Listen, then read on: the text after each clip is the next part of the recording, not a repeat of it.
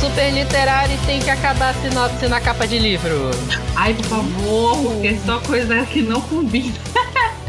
Pra ontem, pra, Pra ontem. ontem. Vocês vão ver do que vocês vão entender por que, que eu tô falando isso. É sinopse na capa e filme 3D. É o que tem que acabar. Uh, Ah, é. é. Tem que acabar pra ontem. A humanidade vai ser melhor depois que acabar essas coisas. Com certeza. Aqui é a Carol do Pausa para um Capítulo e 2018 foi uma, é uma ressaca literária infinita. É, pensa numa verdade, cara. Sério, olha, tá difícil. Tá muito Tá difícil. foda. E Tá triste. sei lá. É, aqui a Renata também, do Pausa para um Capítulo. E olha, 2018 foi muito bom, mas caralho, quando veio coisa ruim, veio muita coisa ruim. Eu, puta merda. Veio mesmo.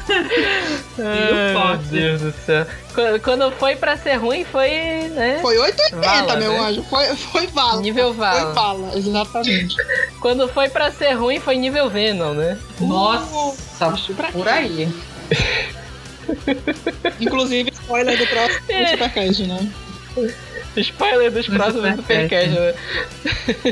Sim, pra quem não entendeu, não dava pra entender mesmo que a gente só tá falando um monte de merda. A gente vai fazer uma retrospectiva de livros que nós lemos esse ano e lançados nesse ano de 2018 e a gente vai eleger os melhores e os piores. Falar mal sempre, né? Na, é, falar mal sempre. Na nossa opinião, né? Que como eu falei, tá sempre certa. Se você não concorda com a gente, significa que você tá errado. Enfim. Fala, bora lá pra essa lista agora. Vai, vai ter muito amor e vai ter muito ódio, mas bora lá. Vai.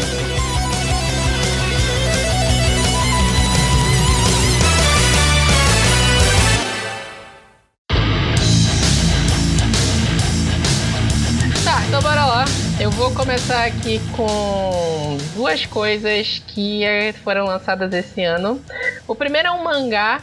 É um mangá que não é tão mainstream. Ele. Acho que eu não sei quem aqui já ouviu, já conhece. Ele se chama Assassination Classroom. Você já ouviu falar? Não, Não, né? não. Já ouvi tu falando no PA. Sim, sim, o Assassination Classroom, se ninguém tiver uma, uma imagem mental, talvez já tenha visto nas bancas uma capa que é sempre um rosto redondo. A, a capa toda é composta por esse rosto. É, esse mangá, Assassination Classroom, ele foi desenvolvido em 21 edições e em janeiro desse ano saiu a última edição aqui no Brasil. Ela, ele é um mangá, assim, muito maluco. É história, tipo, é, tipo assim, mexe muito com aquele negócio de bullying que tem no, na cultura japonesa. Uhum. Tem até um mangá, um mangá meu que tá com a Carol, que ela nunca leu, que chama Limit.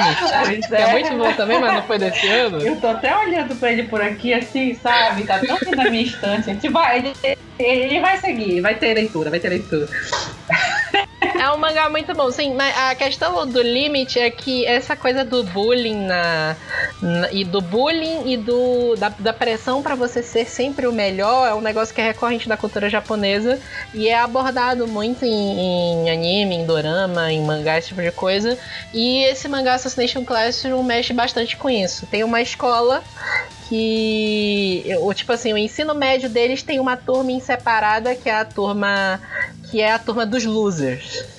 É a turma do, da galera que é a, a, galera que tirou nota baixa, eles são separados num outro prédio, eles estudam numas condições piores, esse tipo de coisa.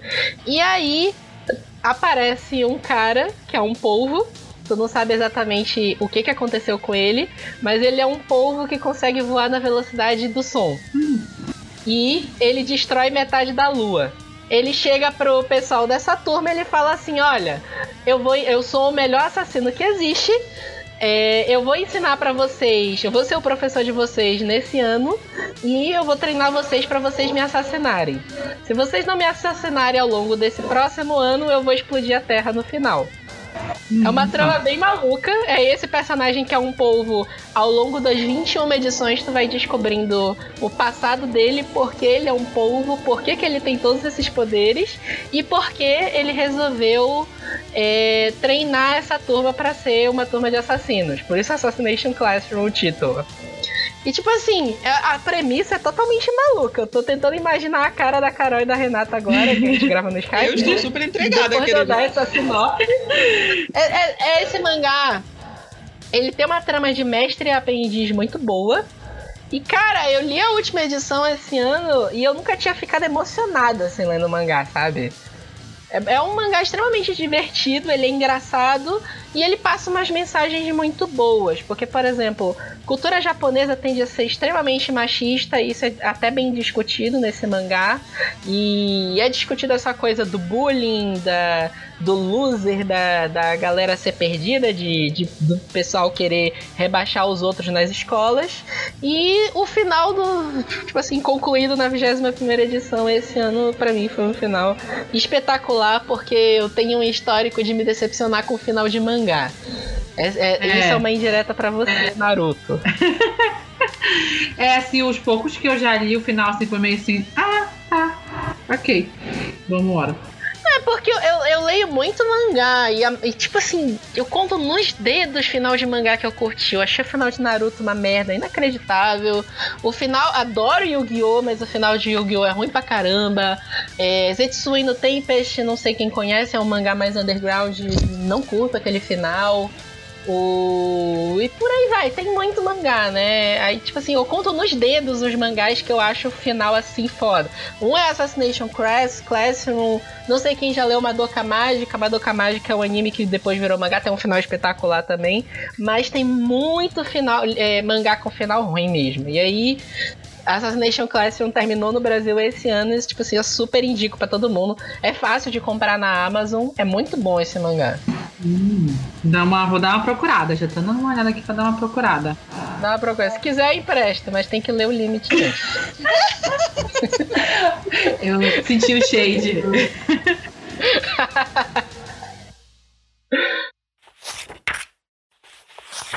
e o outro melhor da minha lista que na segunda parte vai virar um pior também. Adoro. O que que aconteceu? Esse ano, a HarperCollins começou a lançar no Brasil a série do Uma Dobra do Tempo, da Madeleine Langley. A, a Uma Dobra do Tempo é uma série de cinco livros que mistura fantasia com ficção científica. Cada um dos livros tem uma aventura que os personagens principais vão precisar enfrentar e eles sempre recebem a ajuda de alguma entidade mágica misteriosa.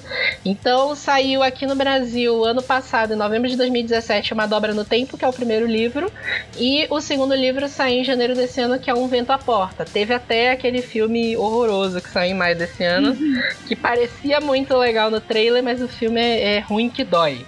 A gente vai comentar isso com mais detalhe também depois. Aí eu quero comentar os dois livros, né? Uma Dobra no Tempo é de 2017, mas eu vou comentar rapidinho, mas o que eu quero comentar é principalmente o Um Vento à Porta.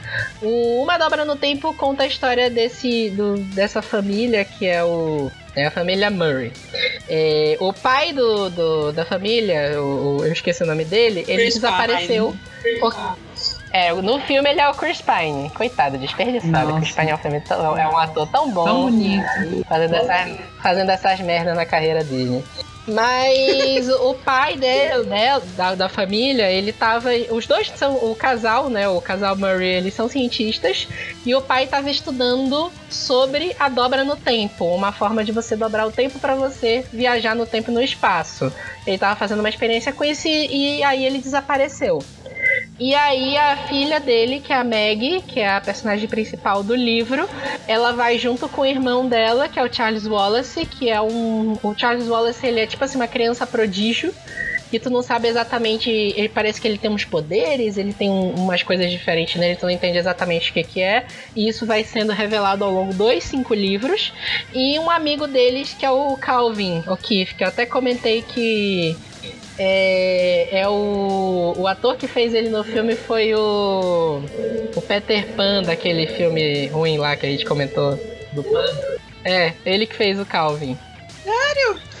E aí a história toda do livro Uma Dobra no Tempo é que aparecem três entidades para Meg, para os três, Meg, para o Charles e para o Calvin, que é, é, a tradução é horrível, né? Mas é a, a senhora quem, a senhora que e a senhora que que. faltou, faltou, a, faltou a senhora o quê? senhora ótimo, senhora da BTF.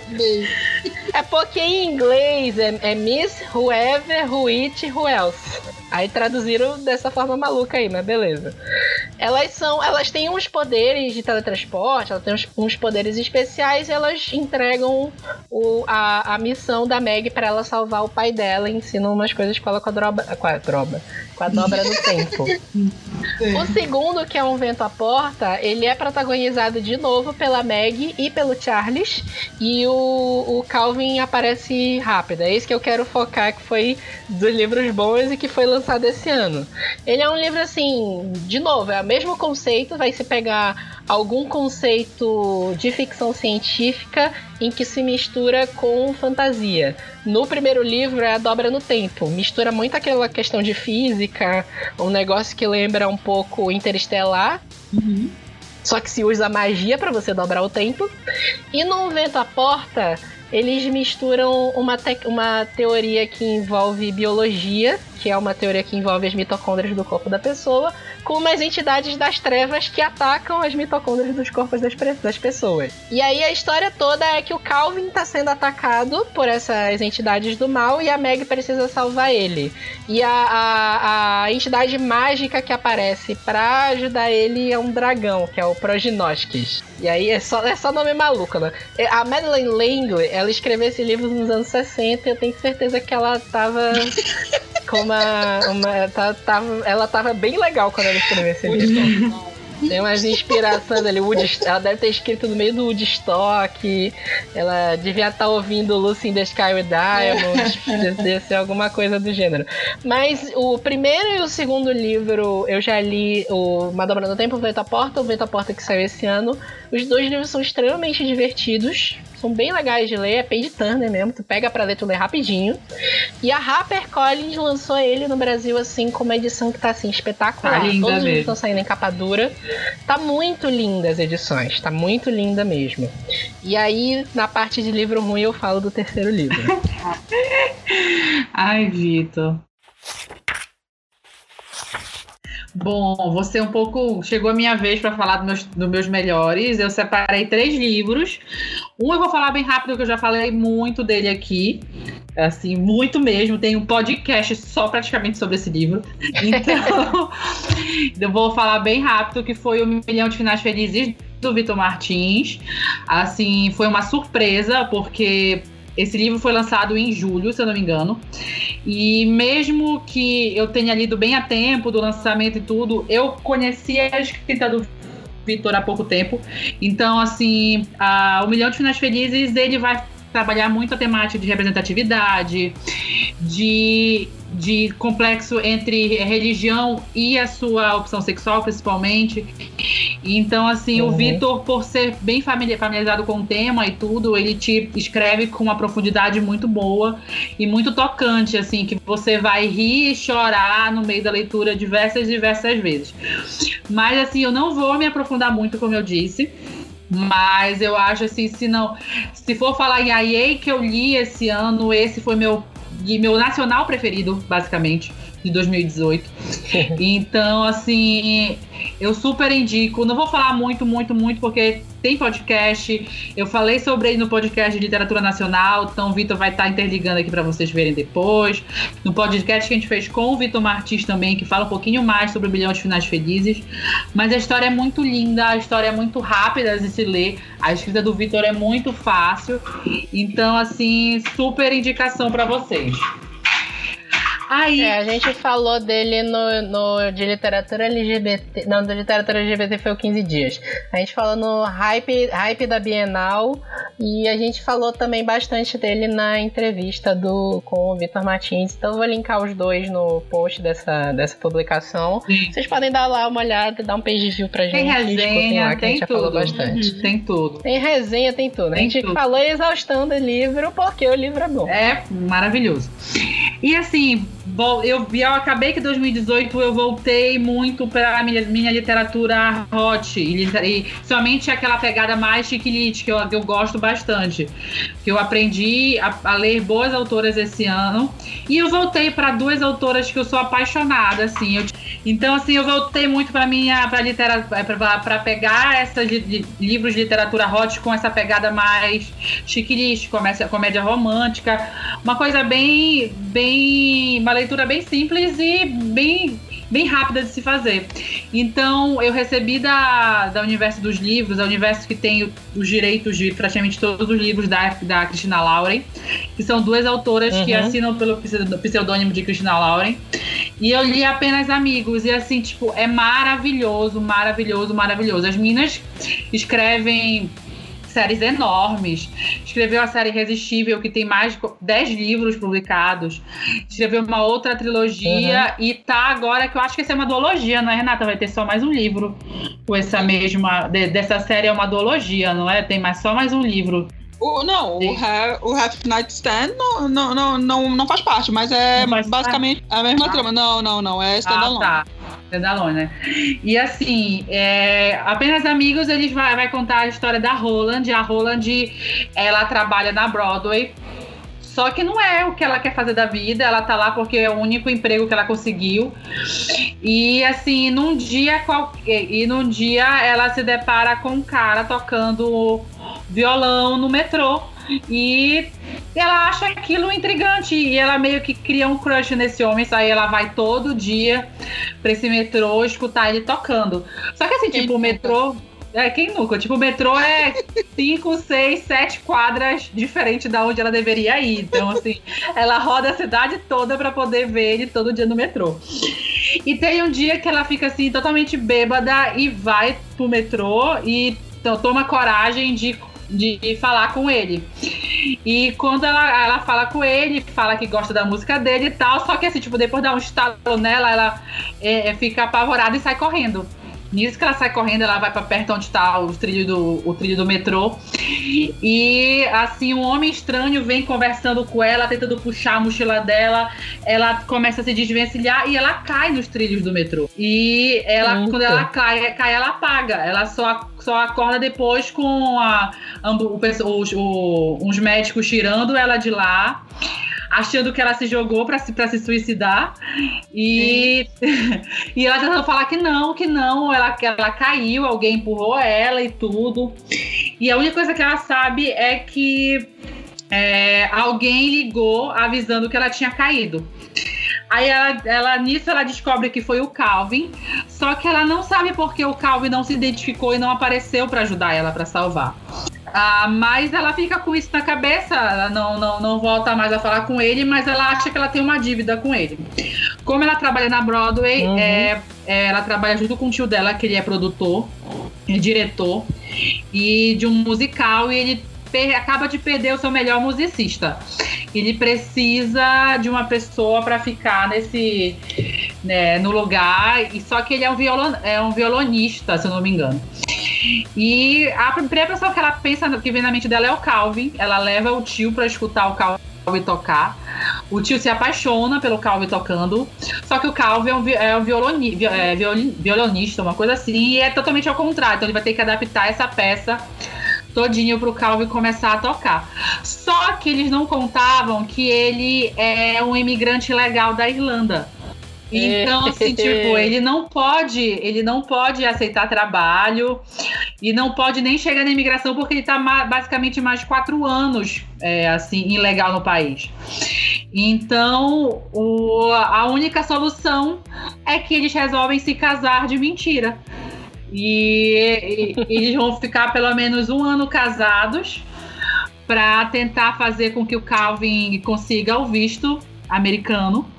E a partir daí você já deve imaginar, porque é aquele clichêzão, assim, de que começa com só amigos, melhor amigo disso e aquilo, e termina da, da melhor maneira como Cristina Lauren sabe escrever. Amo. É, é a proposta versão musical. Nossa, não, e assim, tipo. É na mesma. com sexo. É, né? com sexo. Porque na proposta mal teve beijo, né? Não, é verdade. Mas vale, quem conhece a, a história das Minas sabe que a, a, escrita é super leve, é super bem humorada, assim, e leitura super rápida de se fazer, apesar de ser um livro teoricamente grosso, Eu não tô achando ele aqui na minha estante, mas a leitura é maravilhosa, maravilhosa mesmo. Super indicação. E, e eu trouxe um recente, recente mesmo, que eu acho que não tem duas semanas que eu li esse livro, que eu recebi da editora Paralela, que acho que é, acho que é lançamento da Paralela do mês de outubro, que é Os Números do Amor. Uhum. É um livro assim que eu recebi, eu não sabia por onde passava e quando eu li, eu fiquei extremamente apaixonada pela leitura.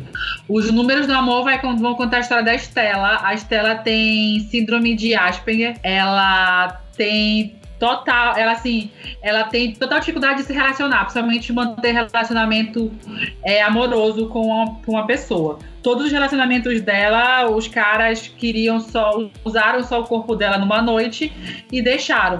E como ela vive tudo à base de regras, para ela, pra ela tem que ser tudo certinho, tudo bonitinho, não sei o que, ela acha que para ela ter um bom relacionamento, ela precisa aprender sobre sexo. E ela contrata um, um, um, acompanhante. É hot também. É hot, é maravilhoso. É maravilhoso. Ia ser bem fininho. Ela, mas assim, é hot, não não chega a. É, um hot assim que vai ter cenas lá no final, sabe? Não é o principal da história. Uhum. Ela vai acompanhar Sim. um. um vai, vai contratar um acompanhante de luxo, que é o Michael. O Michael ele é descendente de oriental. E assim, uhum. ele chega para o primeiro contato com ela. É assim, ele já percebe que é, como ela lida com ele é totalmente diferente de como as outras clientes dele lida, lidaram com, lideram, com, lidaram com ele. Só que assim, e ele vê que ela vai precisar de um pouco mais de, de tato em relação a tudo. Então ele se ele aceita a proposta dela de ensinar ela a como ela manter um relacionamento. E aí uhum. e, e, ele percebe que não é necessariamente ele precisa chegar nessas vias de manter uma relação sexual com ela de primeira, no que ele pode ensinar a ela os três jeitos para se manter o relacionamento. Só que no meio do caminho eles vão se apaixonando, principalmente ele por ela, né? Ele se apaixona por, por uhum. ela, só que para ela tá tudo assim, é tudo milimetricamente organizado. Ela, pre ela precisa aprender como se manter um relacionamento, que ela precisa arranjar uma pessoa é, que seja pode ser alguém do trabalho, que seja igual às coisas que ela faça, para ela não poder mudar muito a rotina dela, blá blá blá blá. Uhum. Só que assim, ela também começa a, se apaixonar por ele. E assim, é uma história muito curtinha, é uma história assim muito bacana, muito, muito, muito leve de se ler. Muito, e foi, foi uma surpresa assim maravilhosa. Eu descobri que ele é uma série, vai ter mais um livro, mas não é sobre ele, sobre esse casal principal. E principalmente eu gostei também, além de contar a história de uma, de uma, uma mulher autista, a autora é autista, né? Ela, tem, ela descobriu a síndrome quando ela tinha 30 anos de idade. Ela não descobriu cedo, uhum. diferente da Estela. O cara, ele é um descendente de oriental, que é difícil a gente encontrar um livro com um personagem principal Sim. que tenha traços de descendência oriental também. Uhum. Acho que eu li dois uhum. livros no máximo até agora. E, e vale muito a leitura, assim, leitura que eu peguei para ler sete da noite, meia-noite eu tinha terminado. Então, assim, foi maravilhoso. Muito rápido, maravilhoso mesmo. Super indicação. Na verdade, eu li muita coisa, ainda bem, boa. É aquela coisa, né? Eu tinha muita coisa boa, mas também quando foi ruim, olha, tava na vala. Então, assim, vamos começar pela parte boa. É, é, na verdade, os dois livros que, que eu tenho para falar muito bem, que foram lançados também esse ano, um deles é o Fortaleza Impossível. Fortaleza Impossível, é, ele traz uma, uma pegada meio saudosista que é sobre um trio de garotos e que acaba conhecendo uma menina. E um desses garotos esquisitinhos, meio nerdinhos e meio. Não, não, não dá pra falar a palavra aqui no, no, no podcast. Mas enfim. Fala qual é. é. Não, todos eles assim naquela vibe punheteiro, sabe? Porque eles estão atrás do. Ah, pode, de, uma, de uma Playboy, claro não falar. sei o quê. E tipo, isso me irritou profundamente. Porém, não, não tanto.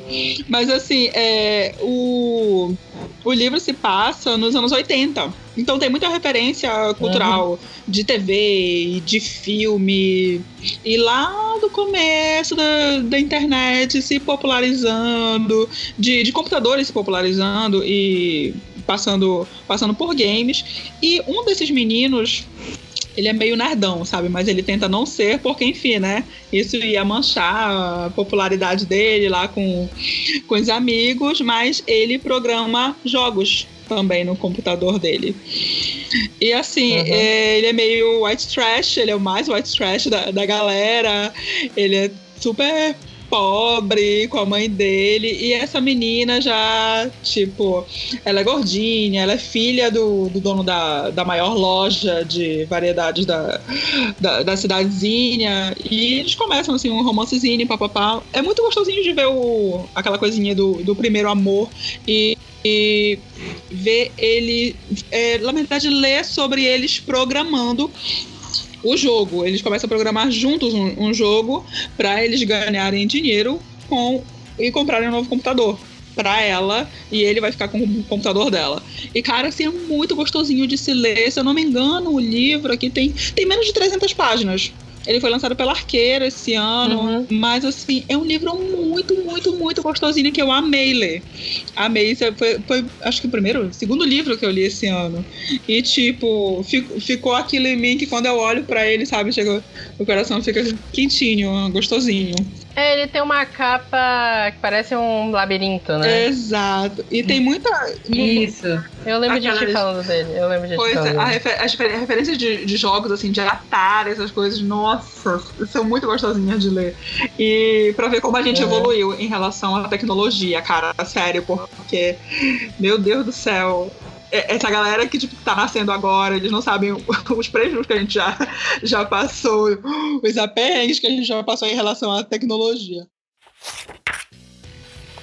Um outro livro que eu li, na verdade, uma antologia, que é As Crônicas de Marte. E eu, eu, peguei da parceria, só que eu só fui ler agora em setembro, porque enfim, não, não tinha sentido a vibe de pegar o livro e, e ler realmente. E tem aquela coisa, né? Tem o nome de um autor que realmente não tem conto lá publicado, que diz que Mentira. ajudou a organizar, que é o George R. R. Martin, desgraçado de Game of Thrones. e assim, tipo, tá o nome enorme dele, organizado por George R. R. Martin. Aí tu vai ler, tipo, é duas páginas, é só ele dando uma introdução, tipo, bem-vinda, sabe? É aquele, aquele MC que vai lá e ganha dois mil reais pra falar oi é ele. Enfim, eu já sou full com esse cara. Aí não, não aguento nem ver, mas tudo bem, porque as Crônicas de Marte tem 15 contos de, de vários autores. Algum, a maioria desses autores eu não conhecia. Eu conhecia acho que cinco autores que, que estão listados aqui. E eu acho que todos os autores dos contos do Crônicas de Marte são iniciantes. Acho que nenhum é muito conhecido não, não, assim não muito ainda. conhecido. E, e, a maioria deles também não é publicado aqui no Brasil. Tipo, eu acho que pois é, é que são publicados aqui, é o, o Corey e tal. Mas assim, é, são contos se passando, sim, em Marte. E eles vão desde imaginar uma colonização humana lá em Marte a reimaginar a história de Marte. Tipo, de contar como é, que, como é que foi a evolução deles, como se tivesse sido a nossa evolução, de passar por pirâmide e evolução tecnológica, e de chegar e de explorar outros planetas. E, cara, tipo, é muito interessante. para mim, eu acho que a parte. As, os meus pontos favoritos, eles têm a ver com arqueologia. Porque os autores criaram, assim, uns mitos, umas histórias que são muito bacanas. Que eu com certeza leria assim um livro todo de, de cada um deles. E eu gostei, gostei muito, muito, muito mesmo Mas, assim, tem, tem acho que umas duas histórias aqui que, puta merda, não dá. Porém, não é maioria, então. Eu, que é uma história assim, tipo. Que eu vou citar como é lá no, no Piores. Uh -huh. É tipo log. É você, log? você, você assim? Basicamente lendo um log você lendo um transcript de alguma coisa, de um jogo. É, sério? Sério. E eu, eu, fico assim, tá, eu li o quê? Qual, qual era o propósito, sabe? E eu, eu, fiquei meio puta, mas tudo bem, não? porque veio, antes veio um, um, conto muito bom e depois também veio um conto muito bom. Mas é o que a gente passa quando tá lendo antologia, né? E são, assim, dois livros. É. Dificilmente tu gosta de todos os contos de uma antologia. É. Não, eu ia comentar que assim, é, para quem não sabe, o George Martin ele ficou conhecido pelo Game of Thrones, né? O a Song of Ice and Fire, mas ele foi por muito tempo escritor de ficção científica mesmo. Isso, isso. E ele ganhou prêmio, ganhou, acho que ele ganhou Nebula, se eu não me engano, ele ganhou vários prêmios por livros de ficção científica que ele escreveu no passado, anos 70 e 80. Ele foi parceirão da, da, da Ursula Le Guin e se eu não me engano, eu acho que o Crônicas de Marte foi o último livro e? que ele organizou junto com o Gardner Dozoar, que o Gardner uhum. Dozoar morreu esse ano também. Uhum. E aí, eu, eu, se eu não me engano, Crônicas de Marte foi o último.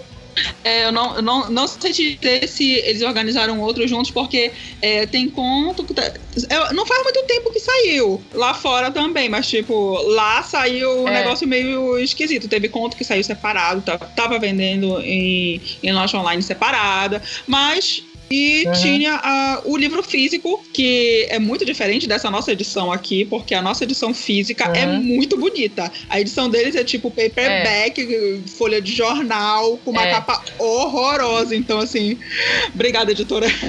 É, tá, tá linda mesmo. É, é, a, a...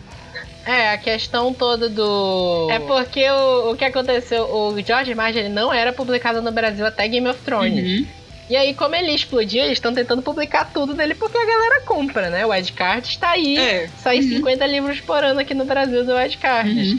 E aí, tá todo mundo tentando correr atrás de lançar, mas tá lançando tudo fora de ordem. É. Porque, por exemplo, saiu. Eu não lembro, não sei se foi esse ano ou se foi final do ano passado o. É que acho que é, é, alguma coisa de caçador, não lembro o nome do título. É da Leia. É o Caçador em Fuga. Eu não sei se foi esse ano ou se foi final do ano passado, mas é um livro antigão esse livro. Nossa. Ele é, ele, ele, ele é, antigão, ele é de 2007, mas já faz mais tempo uhum. em relação ao Crônicas de Marte, que é recente, é de dois anos atrás, dois, uhum. três anos atrás no máximo. Uhum. E aquele Ruas Escuras, A Morte da Luz, são livros já mais antigos do, do George Martin, uhum. que estão sendo lançados agora. Uhum. E, por exemplo, saiu o Santuário dos Ventos também, Foi. que é um livro bem legal também, mas esse já é mais recente. Então tá uma confusão maluca de como é lançado o George Martin no Brasil, uhum. e o George Martin tá saindo por uma porrada de editora também, é. então não tem como a gente saber uhum. muito qual é a ordem certa. Uhum. Mas o, o Crônicas de Marcha realmente é bem legal.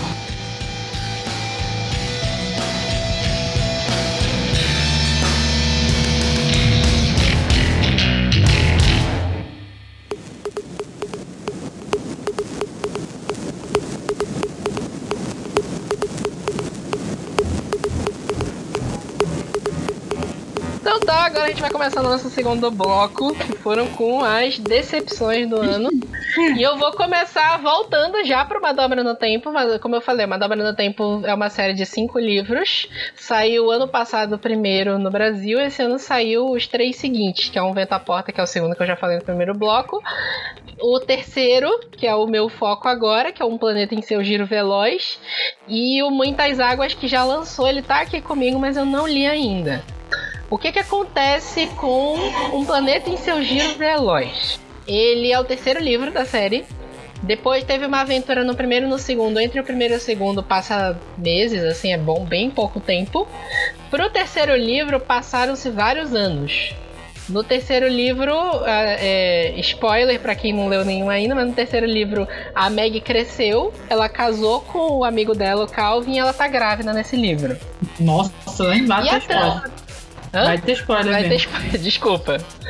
E aí a, a, a, trama toda desse livro é que tem um ditador na América do Sul, tu não sabe exatamente qual é o país, que ele tá ameaçando o mundo com uma guerra nuclear.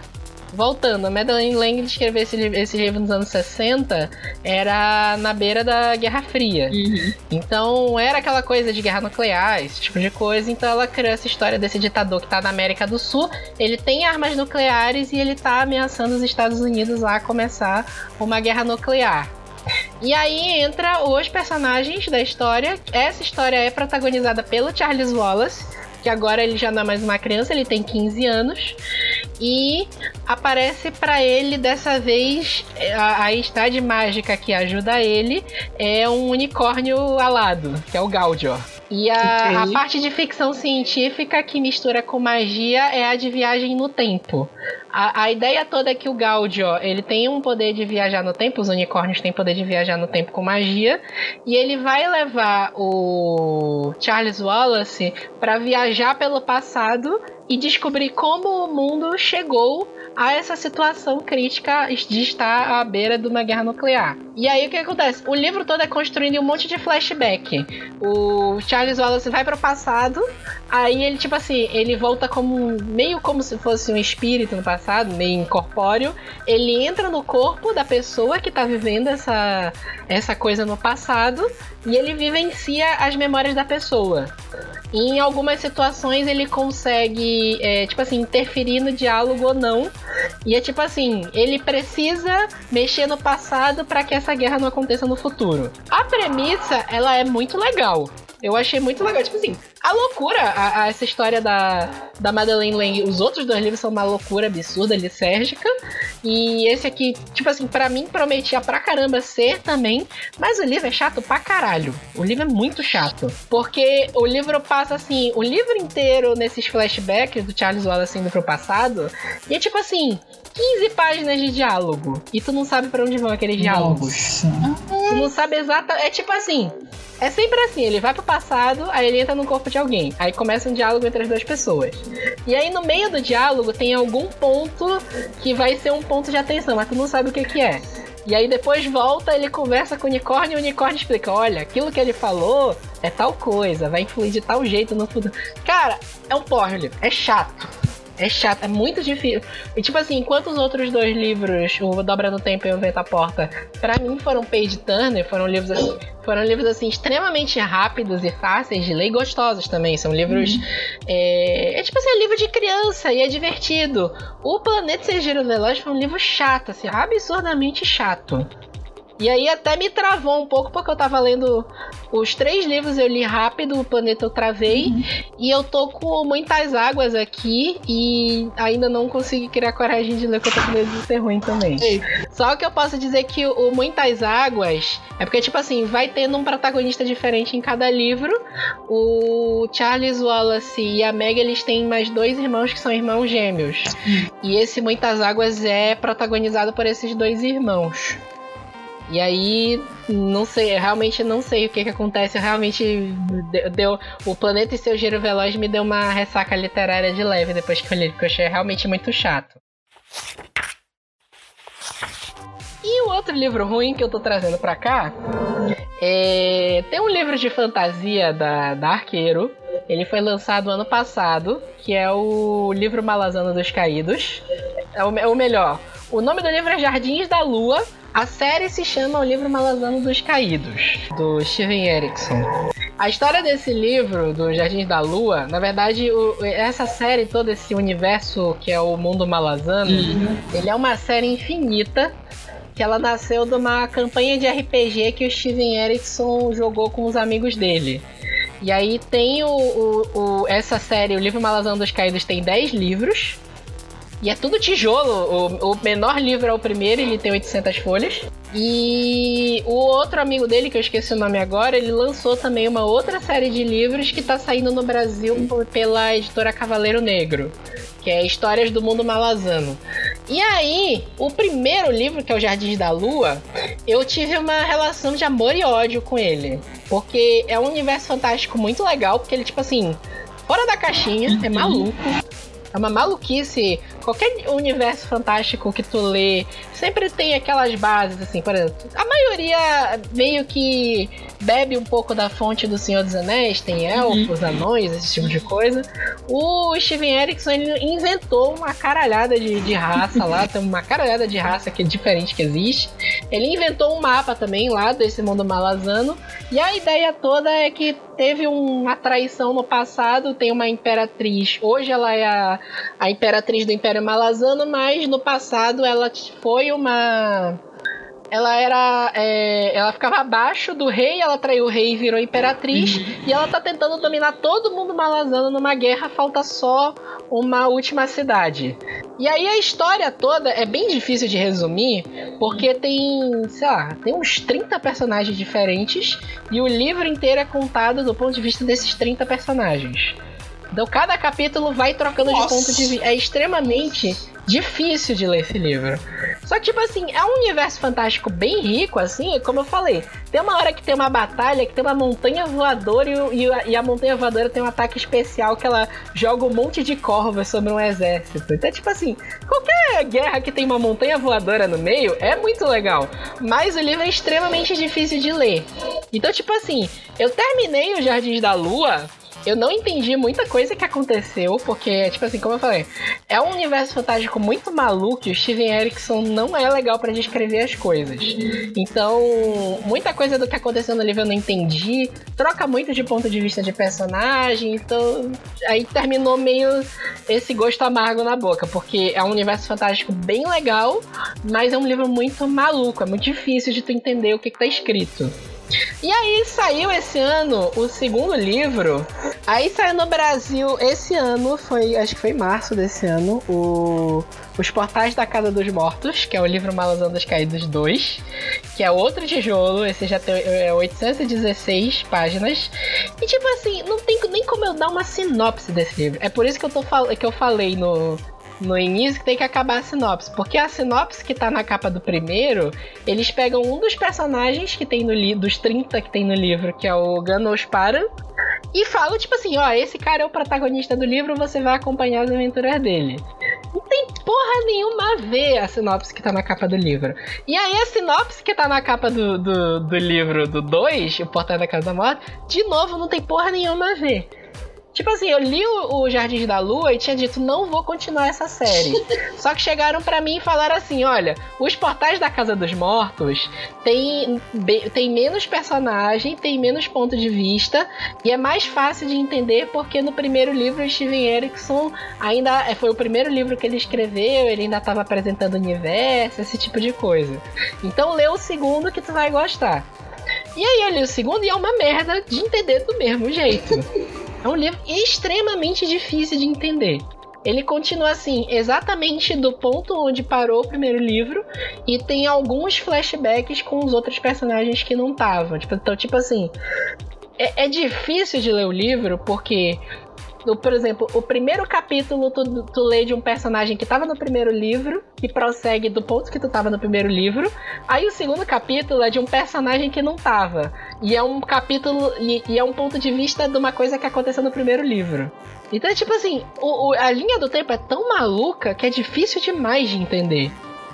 Continua sendo um universo fantástico bem legal, mas tipo assim, zero, se você não tem paciência, assim, zero recomendação, porque é um livro de 800 páginas, tu investe muito tempo para ler. Uhum. Livro de fantasia, uhum. vai ler qualquer outro livro de fantasia, porque esse livro é muito difícil. Ai, vamos lá. Bom, eu assim, foi particularmente difícil escolher os meus livros de piores livros de 2018, porque como eu falei, eu li poucos. Li livros muito bons, mas eu li uns particularmente assim. Olha. Fala logo, tu queria colocar uma galera aqui, queria, tu cortou, queria. porque tu não queria arrumar inimizade. Queria, queria. Eu, tam, eu também queria, eu também queria botar os livros aqui que eu achei uma merda, mas infelizmente não, não dá, né? E, não dá. E eu particular, É, e eu particularmente cortei um que não era não é lançamento, então é um livro bem antigo que eu acho que não valeria, valeria a pena é, citá-lo aqui hoje, né?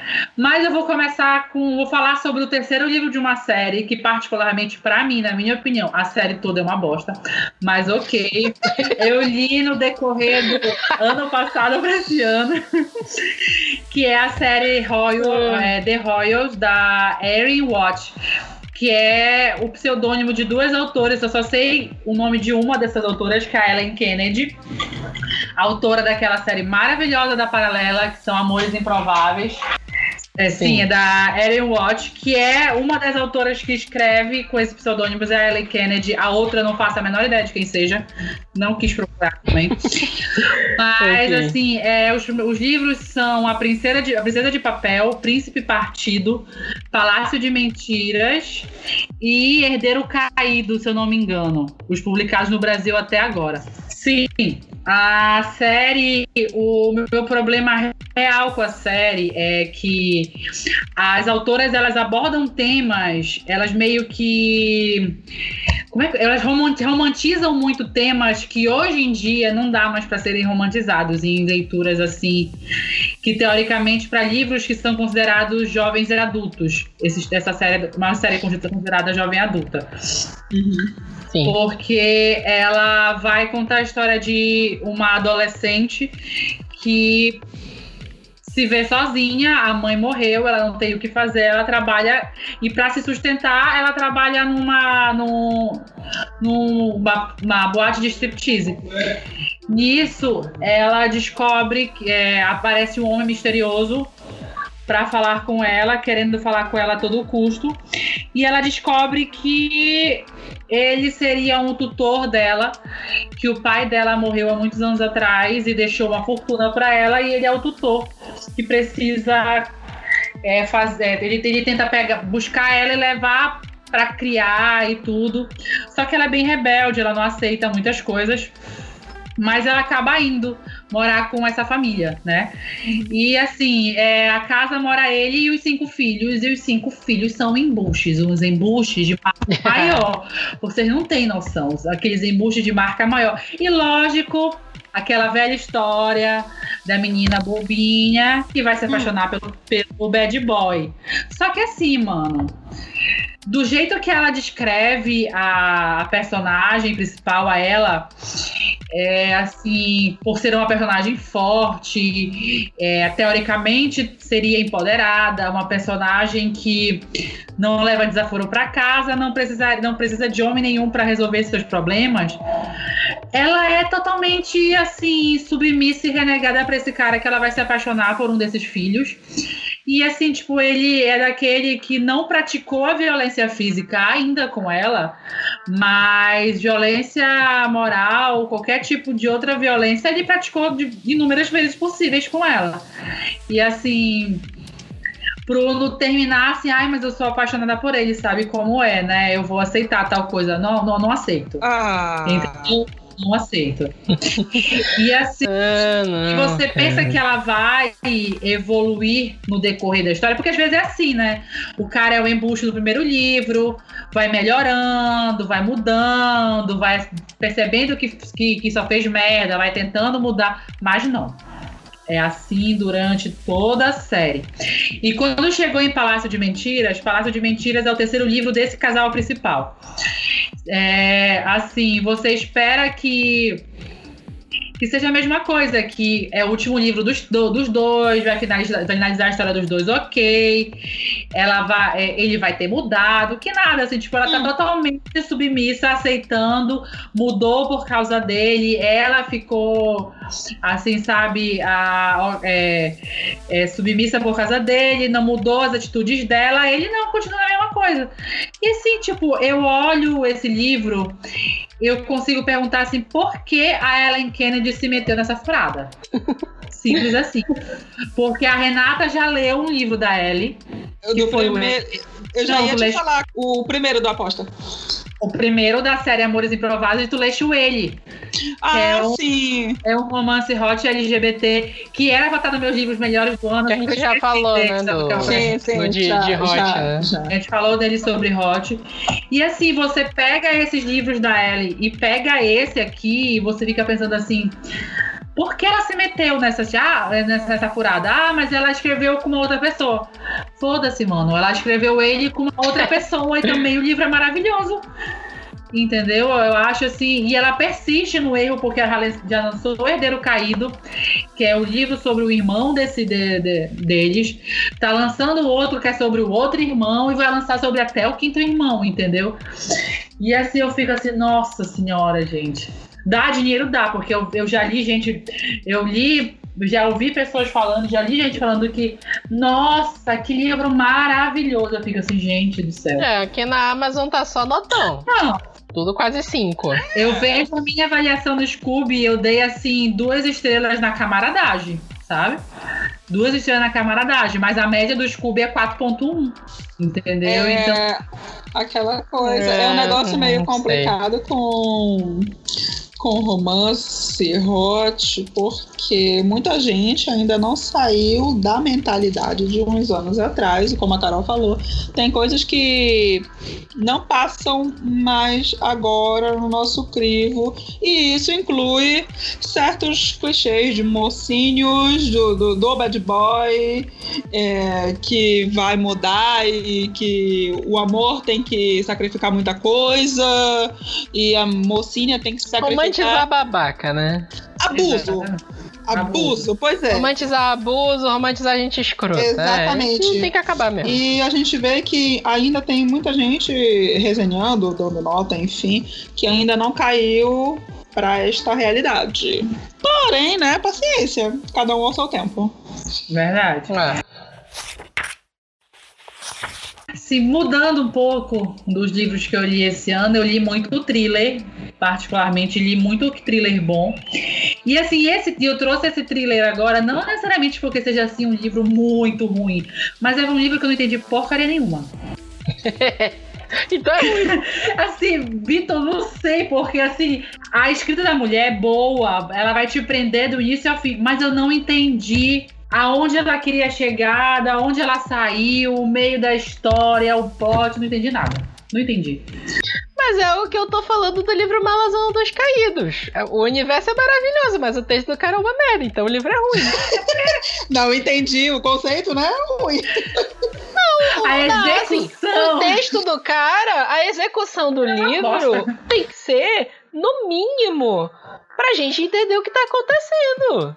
É tipo assim, o, o autor tem que ter uma qualidade textual que seja, tipo assim, qualidade textual, um texto que seja aprazível de ler, uma capacidade de descrever que te faça entender a cena que ele quer te jogar. Se ele não tem isso, o livro é ruim. Não tem o que dizer. E eu trouxe as Elisas. Desculpa, Rapper, a gente trouxe dois livros da Rapper Collins hoje aqui. Ô, ô, Carol. E a gente... Três, né? Três, é verdade. Três, porque o Planeta Estrangeiro Veloz é da Rafa. verdade. né? E eu trouxe um da, da, da, da Rapper Collins também, que é o As Elisas, é, da Sarah Shepard. E assim, a premissa dela assim, foi muito interessante, que é de uma, uma escritora estreante, que ela vai ser encontrada no fundo de uma piscina de um hotel de luxo em Hollywood, na Califórnia, se eu não me engano. E assim, todo mundo acredita que ela tentou se suicidar, mas ela fala, ela fala pra todos que não, que que ela sentiu alguém empurrando ela, ela não teria por que se suicidar. Só que assim, ela vem de um histórico de pelo menos umas cinco tentativas de, de se suicidar da mesma maneira, se jogando numa piscina pra se afogar. E assim, ninguém mais acredita nela, nem os policiais acreditam nela, e, e só tem, e ela começa a tentar investigar isso. Mas nisso que ela começa a investigar, ela percebe que durante o tempo ela estava tendo alguns lapsos de memória. ela aparecia em lugares que ela não lembrava, pessoas encontravam ela no lugar, chamavam, ela não respondia, não reconhecia. E ela começa a investigar tudo isso. É, contraponto essa narrativa da Elisa, da história dela, você vai conhecer um pouco sobre o livro que ela está escrevendo, que ela vai publicar agora, que são as DOT que conta a história de uma menina que descobriu muito cedo que ela tinha um tumor no cérebro, foi, ela foi operada e só que assim, ela nunca, ela, ela mesmo operada, ela continuava tendo os problemas que esse tumor gerava. E ela era cuidada pela mãe e pela tia, só que a mãe se mostrava muito negligente algumas vezes e a tia era totalmente super protetora. Uhum. E os médicos é, resolveram isolar essa menina numa, numa, numa CTI da família de todo mundo. Essa menina começou a melhorar. É, sim, sem agentes externos que prejudicavam essa recuperação. E de uma hora para outra essa tia sumiu. E assim, você vai começar a, a, ter paralelos da história da Elisa com a história das Dot. E você vai.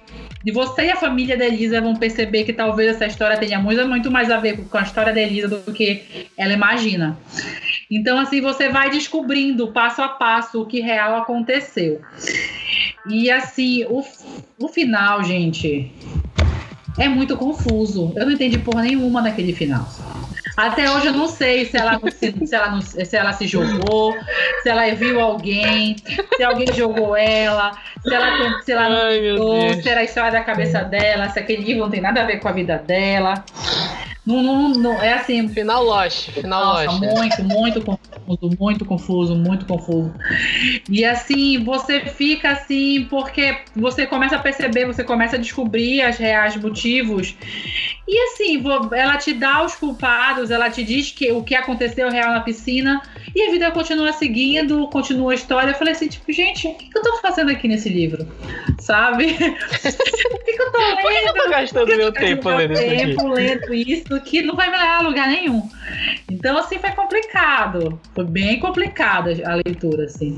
Eu tinha acabado de sair de Uma Mulher da Janela, livrão, é. livrão, livrão, pra esse. Aí eu fiquei assim, não, não dá. Eu tava até lendo com. tentando fazer leitura coletiva com o Everton do Sol da Blog, mas ele furou mais uma vez, né? Não falar nada. Mas ele também terminou, ele falou assim, Carol, não entendi porra nenhuma. Não entendi, confuso. É assim, é complicado. Muito complicado. Mas, né, não é um não, a gente, nunca a gente deve falar. É, não leiam, né? Não é, leiam, vão, vão ler. Não, não. Vão ler. Não. Porque talvez seja um livro maravilhoso para vocês, né? É. Ah, não, o que a gente tá colocando aqui é tudo impressão nossa. Pra gente o livro foi ruim. Pode ser bom pra outra pessoa. Não tenho o que dizer, a gente jamais vai dizer aqui não leia. A não ser, sei lá, algum livro que tenha gatilho que a gente vai dizer é, não é. pode fazer mal para você. É. Mas esses livros que a gente tá falando aqui hoje, agora nesse segundo bloco, foram livros que incomodaram a gente por coisas que a gente tá explicando aqui. Exatamente. E é, e é o que eu tô falando. Esse é um, é um, um quesito meu se o texto do autor não é claro o suficiente para mim, ou se ele não tem um poder descritivo que faça eu enxergar a cena que ele quer me passar, eu considero uma falha do texto. Considero que o livro é ruim, ou no mínimo é uma crítica que eu faço. Exatamente. E assim, eu tô aqui no Scooby enquanto a gente tá conversando sobre os livros e tem uma resenha aqui, que é basicamente o que eu achei sobre o livro. Ela mudou o nome de As Elisas para As Chatices. E é exatamente isso. e assim, porque o livro não desenvolve, gente. Ele não desenvolve, ele fica ali naquele negócio naquela enrolação, naquela enrolação. E assim, gente, não, não, não rolou. É. Não ornou. Não ornou mesmo. Mas vamos lá, é. não, não, é uma não é uma, um livro que talvez tem, tem gente que goste, né? Ela é autora de uma série famosa também, não é? É Pretty Little, Little, Little Liars, Liars, que virou sei. série, que é um porre a série, é. inclusive. É. Então, não recomendo. Mas... Então, deve ser, né? É. Deve ser já característica da autora, né? É, já, já é. Vai lá, Renata. É igual vou. Eu só tenho Ah, um, Renata. mas caraca, olha, eu vou te dizer. Ai! Mas é carregado, né? É, é, ainda bem que esse livro não, não, não veio de, não veio de parceria, viu? Eu me aborreci com parceria, mas não foi tanto assim. Porque, olha, que livro ruim, puta merda. Assim, é, a gente já falou sobre o The Gift Day que nós fomos ano passado, é, lá em São Paulo. E lá rolou um anúncio de que um do- dos caras lá, um dos modelos, ia lançar um livro esse ano. Aí, né, enfim, fogo na calcinha, né? Vamos nessa. ah, com a promessa de que era Ai, hot, né? Deus. Porque a autora já tinha outros livros hot, ela não tinha sido publicada no Brasil ainda. E ela ia ser publicada né, nesse, nessa co-escrita com ele. Tá, tudo bem. O nome do livro é Imbatível. Aí, no começo do ano, uma editora, um grupo editorial lançou esse, livro aqui. Eu demorei um pouquinho e tal, e, e quando foi agora na, na Bienal, o Vitor viu uma edição autografada e eu pedi pra ele comprar pra mim. Gente, Hum. que erro foi o meu, gente. Eu poderia ter investido em um outro, sabe? Mas sabe o que é isso? É que eu não gosto. E não foi barato. E não foi barato, exatamente. Eu, eu não gosto de ler resenha antes, eu só gosto de ler resenha depois que eu li o livro, porque eu sou muito facilmente impressionável. Muito, eu sou muito impressionável. Se a pessoa, tipo, fala alguma palavra, tipo. Que o livro é chato, é arrastado, isso vai ficar comigo. Então, eu não gosto de ler resenha antes, eu leio depois pra me certificar que, enfim, eu tô certa ou não. Ou que a pessoa tá errada. Mas, enfim. Aí, imbatível tem a premissa de serrote, né? Uhum. Não entrega. Uhum. Aí tem aquela coisa de que é o primeiro livro do Stu. O Stu, pra quem não sabe, ele é um ex-jogador de, de rugby. E ele é, hoje em dia, é, modelo, fotógrafo, enfim, pro, pro- o que der pra ele, né? Ele tá fazendo lá. Porque, enfim, o cara é gostoso, mas tudo bem. E autor agora também. E né? ao- ah, não, não, jamais vai ser. Aí. Nunca serão. Não, não será. Porque assim, o problema do livro é que é aquela coisa, quando um livro ele é co-escrito, tem livros que são tão bem co-escritos que você não percebe quando passa de um autor pro outro. Você só vai saber se eles falarem em, em- em- em- na- nas redes deles, tipo, ah, eu escrevi tal personagem, Hum. fulano escreveu tal personagem, ou tipo, aconteceu alguma morte, foi o autor tal que matou. A gente já fica, sabe? Mas, em Imbatível, o negócio é tão ruim, mas tão ruim que tu sabes qual é a parte da Jane e qual é a parte do Stu. Para ambas as partes, não é elogio. Porque, assim, Imbatível vai contar a história de um ex-jogador de rugby. Então, a gente acha que é pseudo-biográfico. Que ele passou por. Ele, ele teve um acidente e ele teve que, se, que, que ser operado às pressas antes de começar a temporada de rugby lá no Reino Unido. Tá, tudo bem. Aí, o time dele coloca ele pra frequentar uma psicóloga Nossa. tá ok. Vai uma psicóloga especialista em lidar com atletas e tal. Só que a psicóloga tá mais pra coaching daqueles de que tu uma vez me falou, Vitor, pra é, redesenhar, sei lá, o DNA, uma coisa assim. O coaching quântico. Cara, é muito ruim. E esse negócio do imbatível é um mantra que ela fala. E eu não sei se ficou. ah, não. Juro ah, pra ti. não. Juro pra ti. Ah. Porque eu sou imbatível e o cara tem que falar isso alto. Então, é aquela coisa que ela começa. Olha, você tem que falar que você tem que. É, é aquela coisa de. Parece paródia. Você tem que visualizar a bola. Você tem que ser a bola. Você tem Ah, que não. ser, que ser um só com os seus com, com os seus colegas de time. Gente, é horrível, horrível. Eu só fiquei imaginando aquelas, aquelas palestras de Herbalife, sabe? Que a pessoa tem que falar. Você que é pode maravilhosa conseguir. Você, e que você vai vai ser um diamante. Pode, exatamente, nossa, e até chegar né, no final, porque é a frase final. Eu sou imbatível, serei imbatível, sei lá, já me esqueci. Até chegar nisso, tem umas cinco ou seis frases que são horríveis, que eu jamais teria coragem de dizer isso em voz alta, pra mim mesma, na frente de um espelho. E tipo, pra quem já passou por terapia, pra quem já passou por psicólogo, sabe? Tu não precisa nem ter feito anos de terapia. Meu anjo, se é aquela coisa do. É ridículo, é ridículo. Eu não consigo imaginar que um psicólogo olhou para isso, sabe, revisou e, ok, vou deixar passar. Porque é muito horrível. E ela faz isso por páginas e páginas e páginas com vários outros colegas do Stu, papapá, porque mostra o ponto de vista dela e o dele da história. E, gente, é muito chato, mas não fica só chato aí. O que fica mais chato é que, número um, Hum. são trezentas e poucas páginas de romance. Lá pela centésima página, eles ainda nem se beijaram. Nossa! Ah, E fica um linguajar horrível que eu sei que foi traduzido da melhor maneira pela editora, mas eu sei também como foi escrito em inglês. E, e- e é uma linguagem horrível pra mulheres, sabe? Toda vez que ele encontra a ex dele, ele começa a chamar ela de vagabunda e de piranha e daí pra baixo. Eu fiquei assim, Caralho. gente, que, que porcaria que eu tô lendo. Tá, tudo bem, vamos, segue. Ainda não é o pior. O pior é que, gente, eu, eu sou leitora, tipo, desde pequenininha. Eu, é, é um negócio que eu já falei. Eu vim do, do- de clássico de fantasia e papapá. Hoje em dia eu só leio putaria. Eu só leio besteira. Eu só leio besteira. Eu não tenho vergonha nenhuma de falar, eu só leio be- besteira. Hum. E tipo assim, é, eu nunca pulei página na minha vida. Nunca. E eu pulei. E eu não pulei só uma página, eu não, eu não pulei só, só uma pauta. Eu pulei duas páginas.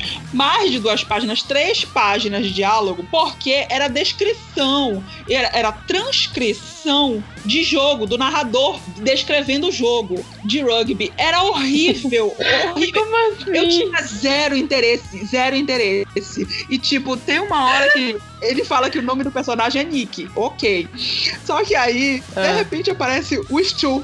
O Stu mesmo. O Stu é ele mesmo. Não, é de- ele mesmo aparece no livro assim, dele. não, pera, mas o nome do cara não era Nick. Isso já pela página 200 e o caramba. Aí eu fiquei, mas pera. Será que, será que esqueceram, mudaram o nome e ninguém viu isso na revisão final? Mas não. Depois fica coexistindo o Nick e o Stu na, na, na mesma história e fica um negócio. Não, Efeito não é. borboleta. É, tu, tu não entendeu, Ren- tu nem tu que não entendeu, Renato. Isso é uma versão do Clube da Luta. Entendeu? Pode ser, pode ser. Com jogador de rugby. É Exatamente, isso. pode ser. Até porque são, é todo mundo doido, entendeu? Essa porra. Então, assim, eu li esse livro com É. muito ódio, porque o livro tá autografado. Não foi barato. Eu poderia ter pedido pra autografar outra coisa, entendeu? Aí vem um negócio desse. Olha, você não tá, eu cogitei dar pra é. sorteio. Mesmo tendo falado muito mal do livro na, na minha resenha. Mas eu pensei, quer saber? Eu não vou. Aí, como uma amiga minha pegou e respondeu o meu stories lá no Instagram, ela falou: Ah, eu quero. Eu falei: Olha, eu vou fazer o seguinte: eu vou deixar na tua casa esse livro. Eu vou te dar esse livro que é pra te ler e pra te prove que eu tô errada, porque não é possível isso. Gente, que livro horrível. Gente, sério, não, não dá, não dá. Sim, aí foi uma merda. Foi uma Assim, merda. é, não é que não existe livro Ah, ruim, eu tô é todo falando. aquele papo que qualquer Sim. história pode ser, pode ser contada. Mas que se conte de uma maneira ok, tá, né? Não, não vai ser uma. Não vai se achar que tá bom, não tá, não Ah, tá. A, que- a questão toda com o livro, ok, o, li- o livro obviamente é uma obra de arte e o autor trabalhou e se esforçou Sim, para escrever sim. um. Alguns não se esforçaram tanto, né? Eu tô falando contigo, Ok. viu, Stu? É. Exatamente você. Não se esforçou, entendeu? Tu pegou jogo, jogo passado teu e transcreveu. Transcreveu na cara de pau. Olha, eu tô revoltadíssima com isso. Às vezes o autor se esforça e até faz um trabalho bom e aí o editor vai lá e caga. É, Isso acontece, isso é uma realidade. verdade. Mas, tipo assim, por mais que o, o livro seja uma obra de arte, tem coisas mensuráveis no livro. Tu tem como mensurar é, é, diretamente se o texto do cara é bom ou não. Se Sim. o cara não sabe fazer pontuação. Uhum. Se o cara não teve um roteiro antes de escrever o livro. Se o final dele não faz sentido nenhum, se tem erro de continuidade, se tem um personagem. Tipo assim, se eu pegar um livro e um personagem age de uma forma no início do livro e no final age de uma forma completamente diferente e não me apresentam um motivo pra isso, isso é uma falha do livro. Sim. E tipo assim, a gente pode e deve criticar essas coisas nos livros. Senão, acabou, gente. É. Se a gente ficar com o pensamento de que ah, a pessoa se esforçou nisso, então não vou criticar, então ninguém mais é demitido na face da terra. É, exatamente. E é aquela coisa, infelizmente, é aquele livro que eu tenho certeza que as pessoas leram. E tem muita gente que eu, eu, eu sei que os autores, o Sul principalmente, ele mandou pra muita gente esse livro e muita gente simplesmente não deu feedback. Porque eu Uhum. deve, deve ter sido na camaradagem, porque sério, olha, não tá dando, não tá sendo fácil. Ah, mas a galera deve ter dado nota alta porque é ele também. Pode, olha, eu não tenho outra explicação pra ver, tipo, um 5 nesse livro. Não tenho. Só pode ter sido camaradagem, entendeu? Um alisamento ali, mas enfim. Depois de muitas interferências. Depois de muitas interferências, né? e, e a gente entrou até em, em- em mercado literário agora aqui, mas beleza. E é isso, gente. Aguardem. Semana que vem tem mais episódio. E ainda, ainda vai ter mais retrospectiva. Aguardem. Eu começo. Olha. É uma merda. Inacreditável. É muito ruim. É ruim demais, cara. Puta que o pariu. Ai, Qual era o teu mesmo, Carol? pelo amor de Deus, gente. Olha, eu não quero ver lendo, pegando na feminilidade de ninguém. Eu vou Ai! quero boca da não hot contemporânea, tudo de época.